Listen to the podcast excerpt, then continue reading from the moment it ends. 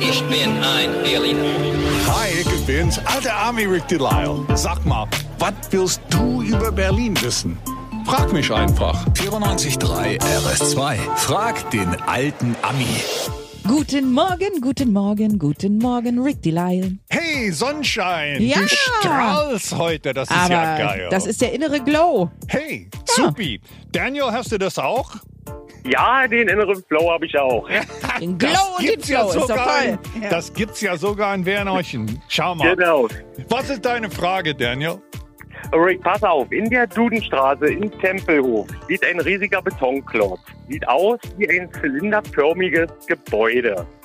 Wofür ist das genau ähm, und was passiert da drin? Ja. Na, Das ist, also erstmal hast du recht, das ist ein Betonklotz.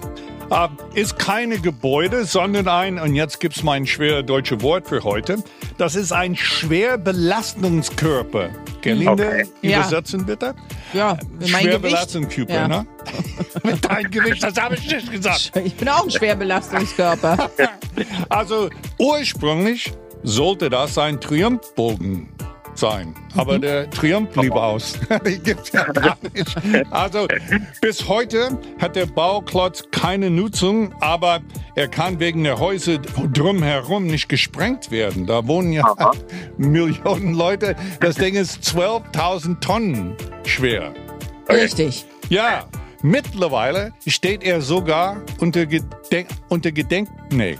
Unter Gedenkmalschutz. Listen and repeat. Er steht unter War das Gedenkmalschutz. falsch? Nein, Gedenkmalschutz ist richtig. Da lernt der Ami noch also, was. Das ist, das ist Kunst irgendwie in Kannischberg. Gut.